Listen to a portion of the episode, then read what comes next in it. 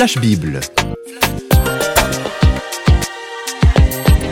Le monde de la Bible sous le feu des projecteurs avec Jacques-Daniel Rochat.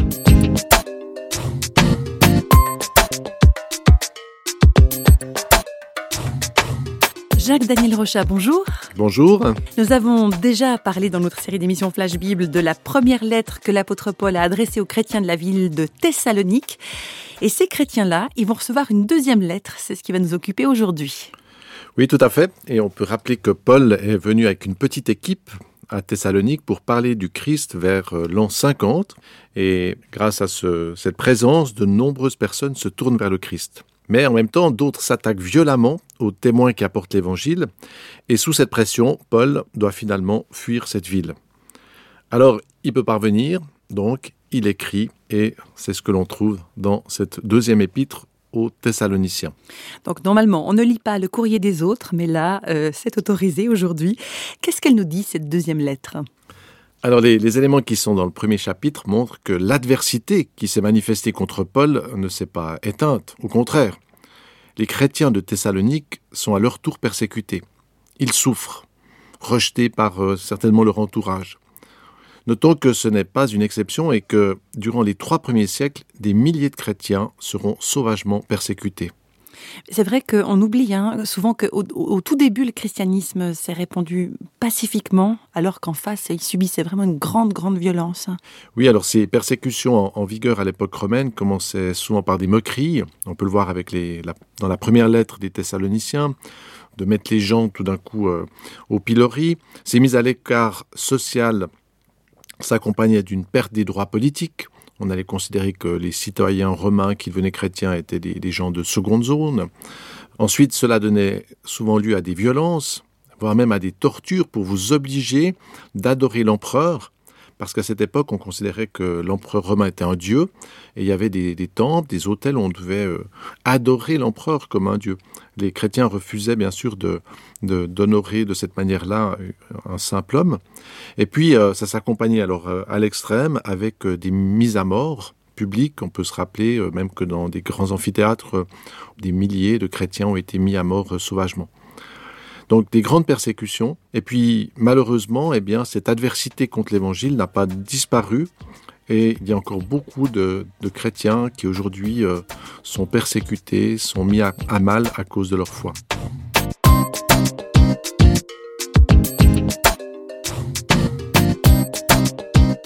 Chrétiens de Thessalonique, c'est pas facile de garder la foi dans des conditions pareilles. Alors qu'est-ce qu'il peut bien leur dire Paul pour les encourager, ces gens? Alors Paul connaît bien le problème de la persécution, parce que avant de, devenir chrétien, avant de rencontrer le Christ, il a lui-même violemment persécuté les chrétiens. Il a même été euh, celui qui est un peu l'instigateur de meurtres de chrétiens. Mais Paul va rencontrer le Christ, il va devenir chrétien, et c'est lui, cette fois, qui va subir les adversités, les violences, les tortures, et même à plusieurs reprises, euh, on va tenter de le mettre à mort. Et il arrive même une fois où il est quasiment comme mort. On va pouvoir le réanimer, mais il a vraiment vécu la persécution jusqu'à l'extrême, comme si ça le conduisait à la mort. Alors Paul connaît bien les deux facettes. Et il sait qu'il existe dans ce monde une force diabolique qui s'exprime contre ce qui vient de la part de Dieu. Et dans sa lettre, il indique que cette force de mort qui se personnalise dans l'être humain et qui va conduire l'homme à, se faire prendre par le mal, et à s'opposer à ce qui vient de Dieu, eh bien c'est quelque chose euh, de très pernicieux. Et on peut écouter ce qu'il dit au chapitre 2. Que personne ne vous séduise d'aucune manière, car il faut que l'apostasie soit arrivée auparavant, et qu'on ait vu paraître l'homme impie, le fils de la perdition, l'adversaire qui s'élève au-dessus de tout ce qu'on appelle Dieu ou de ce qu'on adore. Il va jusqu'à s'asseoir dans le temple de Dieu, se proclamant lui-même Dieu. Donc c'est bien ce que vous disiez, Jacques Daniel, une force contre Dieu qui cherche même à se faire passer pour Dieu. Oui, alors ça c'est précieux dans cet épître parce que Paul dévoile ce qui est caché, ce qui peut apparaître dans des, mouvements politiques, dans des mouvements populaires, dans des adversités. Donc derrière, il y a quelque chose, une force euh, euh, diabolique, si on veut, qui est en mouvement. Et c'est cette même force qu'on va trouver tout au début dans les évangiles. On peut se rappeler que quand euh, Jésus va naître, eh bien, très vite, il y a une adversité qui va se manifester dans la personne d'Hérode, qui était le, puissant de l'époque, et Hérode va massacrer de nombreux petits-enfants et des nouveau-nés avec la tentative de mettre à mort le Christ qui vient de naître. Et ça, ça montre bien que dans notre monde, il y a, il y a une force qui veut faire mourir ce qui vient de Dieu. C'est pas euh, juste un petit monde tranquille ou c'est simplement des questions d'idées, etc. C'est beaucoup plus euh, violent que cela. Quand Dieu vient sur la terre, il ne faut pas croire que les hommes disent euh, Alléluia, c'est bien, mais au contraire, il y a quelque chose qui se réveille et qui va s'opposer à sa présence.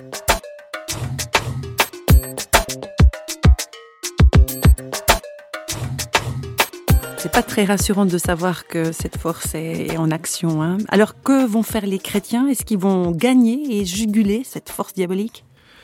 Alors oui et non. Et Paul va, très bien le dire, c'est que le mal va continuer d'agir et il va même euh, grandir et prendre un contrôle toujours plus grand sur l'humanité.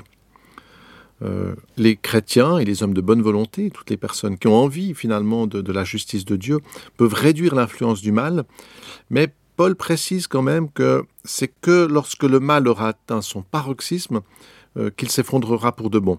Et Paul précise que cet effondrement, euh, c'est pas pour tout de suite. Il, va encourager les chrétiens de Thessalonique, mais il leur dit pas, euh, voilà, pas de problème, vous allez prier, et puis dans, dans trois semaines, c'est plié, il n'y a plus rien, vous allez avoir une belle petite vie. Pas du tout. Il leur dit que ce mal, il y a une forme de mal qui va grandir dans l'humanité, et que ça va s'effondrer seulement à un moment donné précis dans l'histoire, le jour où le Christ reviendra. Et ce jour-là, ce ne sera pas le petit Jésus dans la crèche qui vient visiter les hommes, mais le Dieu puissant, sauveur, qui écrasera le mal. Et ça, ça fait partie de, l'espérance chrétienne. C'est ce que Paul annonce à cette communauté. Donc, un horizon de changement, mais pour l'instant, ben, c'est pas facile hein, pour eux. Exactement. Et on, entend, euh, moi je vais dans plusieurs pays, on entend parfois des, prédicateurs euh, qui vont promettre aux foules que ceux qui accepteront le Christ auront une vie facile et sans problème. On a des fois, on appelle ça la théologie de la prospérité. Vous devenez chrétien, vous priez, Dieu va vous donner toutes les bénédictions que vous voulez, etc. Euh, c'est faux. Déjà, c'est faux. Et comme le montre Paul, marcher avec Dieu, eh bien, ça peut nous conduire à devoir affronter l'adversité. Pour les premiers chrétiens, entrer dans cette vie de communion avec Dieu, dans cette foi, eh bien, ça pouvait les conduire euh, à la torture, ça pouvait les conduire à, être mis au banc de la société, à l'esclavage, etc. Donc, c'est un bon choix. Et c'est important, c'est un, c'est le meilleur choix d'entrer dans cette, euh, dans cette vie chrétienne, de connaître Dieu, d'être un collaborateur avec Dieu. Mais ça veut dire qu'on peut être exposé à cette adversité. Et dans le chapitre 2, eh bien, Paul invite les chrétiens à tenir ferme, malgré ses douleurs, ses souffrances. Alors voilà ce qui est écrit. Ainsi donc, frères, demeurez fermes et retenez les instructions que vous avez reçues, soit par notre parole, soit par notre lettre, que notre Seigneur Jésus-Christ lui-même et Dieu notre Père, qui nous a aimés et qui nous a donné par sa grâce une consolation éternelle et une bonne espérance, console vos cœurs et vous affermisse en toute bonne œuvre et en toute bonne parole. Donc, euh, Paul invite les Thessaloniciens à tenir ferme, mais aussi à faire des bonnes œuvres. Oui, alors c'est la deuxième facette de son message dans cet épître. Dans l'Église, euh, le danger ne vient pas seulement de l'extérieur. Alors c'est vrai qu'il y a le danger de la persécution, mais il y a, un danger encore plus sournois euh, qui peut venir de l'intérieur. C'est comme un fruit, il peut être attaqué par des chocs à l'extérieur, mais c'est encore bien plus grave si un ver est dans le fruit, et à ce moment-là, euh, le ver, on ne le voit pas, mais il est en train de dévorer quelque chose d'important comme Paul a les pieds sur terre, hein, c'est pas quelqu'un d'évaporé. Des fois, on imagine les gens euh, religieux, les chrétiens, comme étant partis directement dans le ciel. Non, Paul, c'est quelqu'un vraiment qui a bien les pieds sur terre. Il touche à des choses très concrètes. Et dans le chapitre 3, il va parler de ceux qui, dans l'Église, dans les communautés chrétiennes, commencent à vouloir vivre au crochet des autres. Alors voilà ce qu'il leur dit. Vous savez que nous n'avons pas vécu parmi vous dans le désordre. Ainsi, nous n'avons mangé gratuitement le pain de personne, mais dans le travail et dans la peine, nous avons été nuit et jour à l'œuvre pour n'être à la charge d'aucun de vous. Ce n'est pas que nous n'en ayons pas le droit, mais nous avons voulu vous donner un modèle à imiter. Car lorsque nous étions chez vous, nous vous disions expressément, si quelqu'un ne veut pas travailler, qu'il ne mange pas non plus. Nous apprenons cependant qu'il y en a parmi vous quelques-uns qui vivent dans le désordre, qui ne travaillent pas, mais qui s'occupent de futilité. Nous invitons ces gens-là et nous les exhortons par le Seigneur Jésus-Christ à manger leur propre pain en travaillant paisiblement. Donc c'est concret, c'est très concret effectivement, mais pourquoi est-ce qu'elle est si importante cette question du travail pour l'apôtre Paul? Alors Paul, je crois, il aborde ce point parce qu'il touche à l'influence de l'argent. Et nous savons malheureusement que le fait de rechercher des richesses, euh, cela a conduit beaucoup de gens et, même de communautés d'églises dans une spirale euh, destructive avec des scandales, etc. Alors face à cette attitude mercantile, un petit peu intéressée, vous voyez, euh, je suis dans l'église, puis on va me donner, etc., Paul rappelle qu'il a exercé gratuitement son ministère en veillant à ne pas prendre un centime dans la petite communauté euh, de Thessalonique. Mmh. Donc on imagine souvent que le responsable d'une église doit être un professionnel qui reçoit un salaire, mais donc c'est pas votre avis, Jacques Daniel. Non, et cette vision elle est fausse euh, et, peut conduire à appauvrir une communauté. Vous avez des fois des gens qui disent voilà moi je suis pasteur euh, de la communauté, euh, il y a dix personnes puis c'est eux qui doivent pas du tout. Les fonctions de pasteur, de prêtre, d'apôtre, d'évangéliste, ce sont pas des métiers, mais ce sont des vocations. Et ceux qui exercent ces services en travaillant pour ne pas être à la charge de leur communauté, sont des exemples à suivre et, méritent un plus grand respect.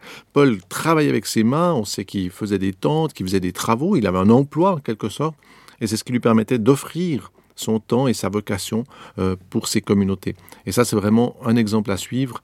Et beaucoup de professionnels, entre guillemets, euh, de la foi ou du culte devraient y réfléchir en se disant, mais est-ce que j'appauvris ma communauté ou bien est-ce qu'au contraire, je suis quelqu'un qui euh, lui apporte un plus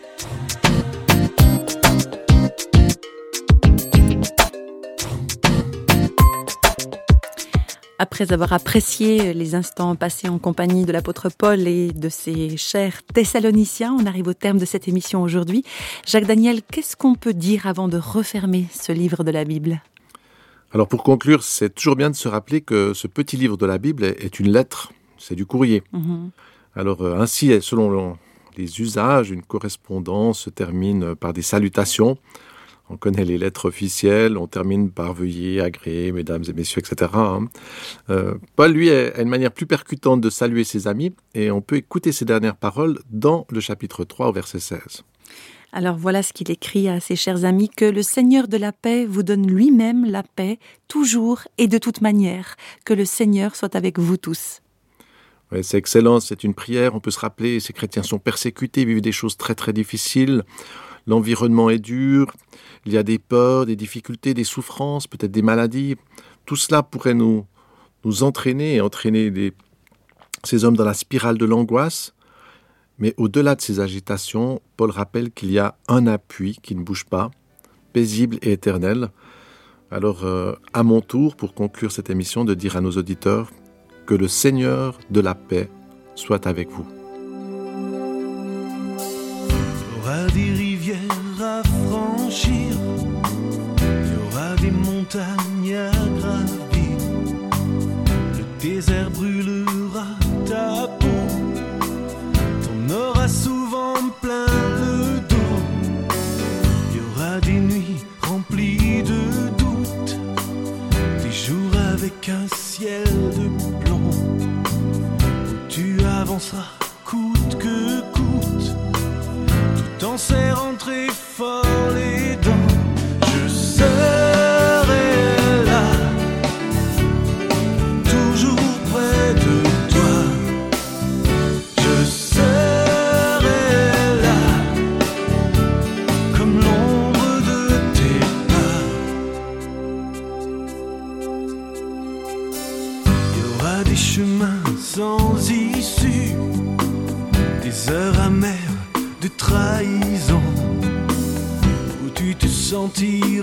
perdu. T'en oublierai jusqu'à mon nom. Quand l'horizon sera bouché tu te croiras abandonné. Mais à travers les feux des projecteurs de Flash Bible s'éteignent pour aujourd'hui. Flash Bible vous a été proposé par Radio Réveil en collaboration avec Jacques Daniel Rocha Si vous voulez nous contacter par courrier postal, vous écrivez à Radio Réveil, boîte postale numéro 1, 25 301 Pontarlier, Cedex, France. Et vous pouvez également nous contacter au travers du site www.parole.ch